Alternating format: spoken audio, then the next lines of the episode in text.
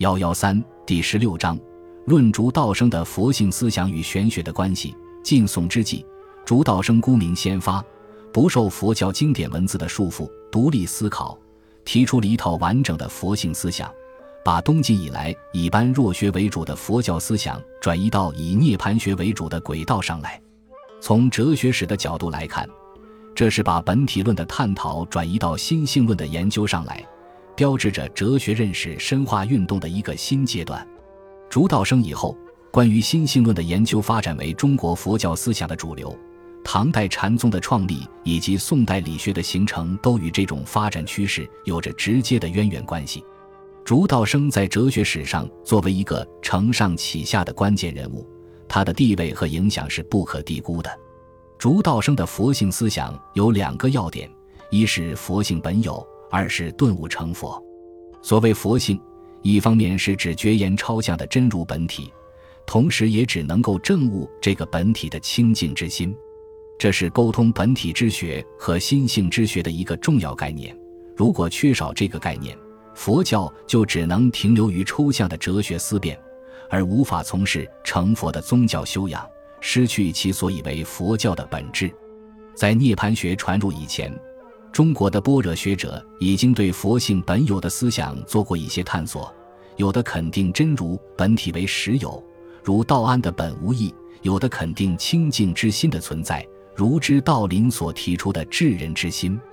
慧远更是同时肯定了二者。高僧传、慧远传说：先是中土未有泥环常住之说，但言寿命长远而已。元乃叹曰：“佛是至极则无变。”无变之理，其有穷耶？因著《法性论》曰：“至极以不变为性，得性以体即为宗。”就佛教本身而言，由般若学发展为涅槃学是势所必至，他们的理论归宿和宗教目的也是一致的。但是，从理论的内部逻辑来看，佛性本有的思想却是与般若学有着一定的矛盾，难以从中直接推演出来。因为般若学着重以这全破相显性，即用彻底否定的方法来间接显示本体。按照这种逻辑，无论是对所证的客体，还是能证的主体，都不能有任何的肯定。肯定其为无固然不对，肯定其为有也是一种必须破除的偏执之见。因此，尽管中国的般若学者不满足于一切皆空的思想，企图对佛性有所肯定，但在般若学的这种理论逻辑的支配之下。始终未能明确提出佛性本有的思想，把本体之学和心性之学沟通起来。东晋以来，从六家七宗到僧肇的般若学思潮的发展，重点在于建立一种论证般若性空的非有非无的本体论的结构。竺道生受到当时刚传入的涅槃学的启发，在中国佛教史上第一次明确提出佛性本有的思想。这才为心性论的研究奠定了坚实的理论基础。竺道生根据佛性本有的思想，进一步推论出一阐提人皆得成佛的主张。所谓一阐提，是指不具信心、断了善根的人。当时译出的六卷本《泥环经》明确指出，这种人不能成佛。竺道生不迷信佛教经典文字，在理论上表现了极大的独创性和无畏精神。敢于提出与经义直接违反的主张，这是因为他坚信佛性本有是一个普遍性的论断。如果把一产题排除在外，必然要陷入自相矛盾的困境，从根本上破坏佛性本有的思想。为了把佛性本有的思想贯彻到底，逻辑的结论只能是众生皆有佛性，人人都能成佛。后来四十卷本的大般涅盘经一出，证实了这一主张确有所据。竺道生由此赢得了极大的声誉，人们的理论兴趣也从般若性空转移到涅槃佛性的问题上来。当时关于佛性论的研究蔚为风尚，这种研究带有普遍的哲学意义，实际上就是心性论的研究。严格说来，佛性本有的思想虽然是心性论的理论基础，仍然属于本体论的范畴，而顿悟成佛的思想才是心性论本身的重点所在。因为心性论着重探讨主客关系问题，实质上属于认识论的范畴。在哲学上，认识论是以本体论为前提的，但是本体论只是为建立主客关系提供一般性的原理。至于主体如何认识客体，认识的方法、途径怎样，这一系列的问题是留给认识论来专门探讨的。从这个角度来看，主道生的佛性思想的两个要点：佛性本有只是为开展心性论的研究打开了一条通道，而顿悟成佛才真正进入到心性论本身的领域中来。事实上，自从竺道生提出了顿悟成佛的思想以后，立刻引起了顿渐之争。这种争论一直延续下来，成为中国哲学史上的一个突出问题。唐代禅宗南北两宗的对立，宋明理学中理学与心学的分化，都与这种争论密切相关。由竺道生所引起的这场争论，看来似乎是一个繁琐虚构的宗教修养方法之争，实则具有深远的哲学意义。它涉及到认识过程中的一系列重大问题，诸如认识的阶段划分问题。认识的飞跃形式问题、逻辑思维和直观体验的作用问题、精神境界和知识学问的区别问题、内心开悟和见闻觉知的认识途径问题等等。由这种争论又进一步提出了一系列本体论的问题，促使对本体论做更深入的探讨。因此，竺道生的顿悟成佛的思想，是把本体论的探讨转移到心性论的研究上来的一个关键性的思想。对尔后哲学的发展产生了极为强烈的影响。据史传记载，竺道生一生的经历是富有戏剧性的。当初他刚提出佛性思想时，曾受到许多人的激烈反对，特别是佛教徒认为是一种奇谈怪论、异端邪说。为了坚持一阐提人皆得成佛的论点，他甚至受到佛教戒律的处分，被逐出僧团。但是主导生不为所屈，艰苦奋斗。终于赢得了胜利，过去反对他的人也内参自救，追而信服，变成了他的信徒。联系到当时的历史背景来看，竺道生的佛性思想与印度传来的经典不合，与社会上风行的一切皆空的般若思想不合，确实是一种真怪之词。他遭到人们的反对是可以理解的，但是就在他生前，很快就战胜了论敌，扭转了局面。把真怪之词变成普遍接受的通论，这种情况说明竺道生的佛性思想也确实适应了当时的社会需要，满足了思想发展的内在要求。黑格尔曾说：“每个人都是他那时代的茬儿。”哲学也是这样，它是被把握在思想中的他的时代。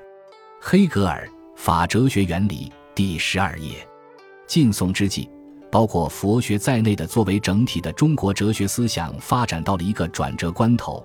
关于本体论的探讨，由于僧肇做了批判性的总结，看来已经走到山穷水尽的地步；而关于新性论的研究，则苦于缺乏必要的理论根据，愤懑郁结，难以开展。竺道生的卓越之处，就在于他敏锐地把握了时代。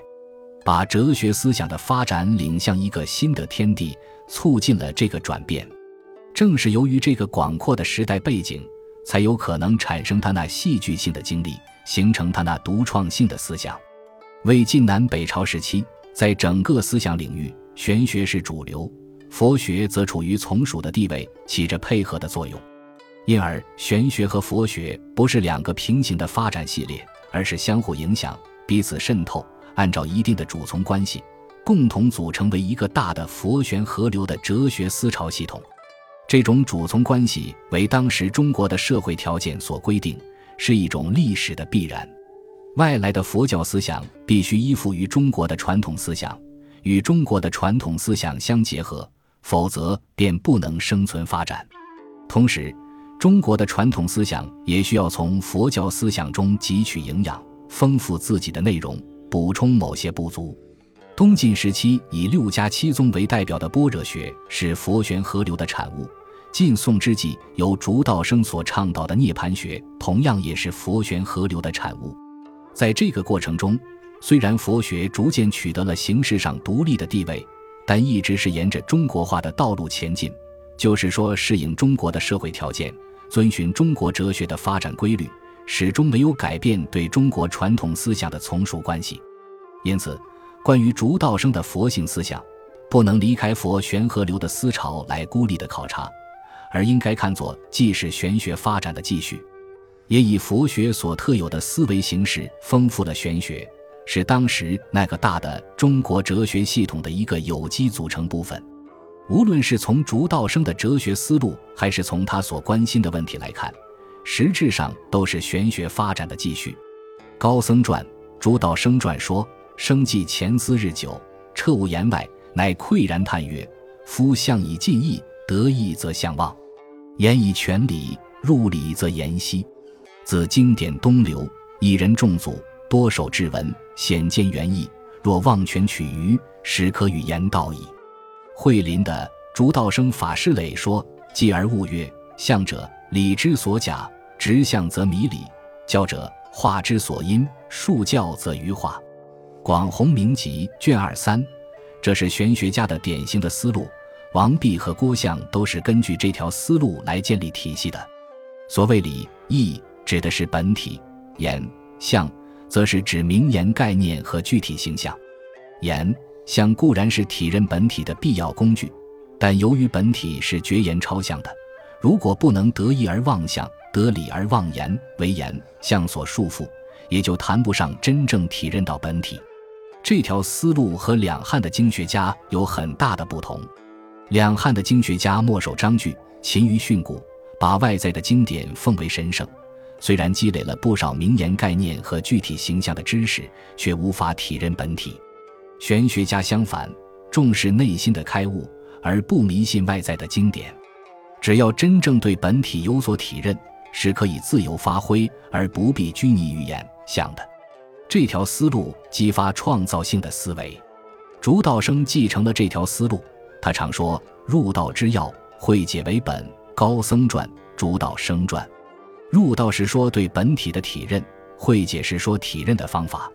正是由于他继承了玄学家的这条思路，所以才不执着于佛教经典的个别文句，形成了他的独创性的思想。本集播放完毕，感谢您的收听，喜欢请订阅加关注，主页有更多精彩内容。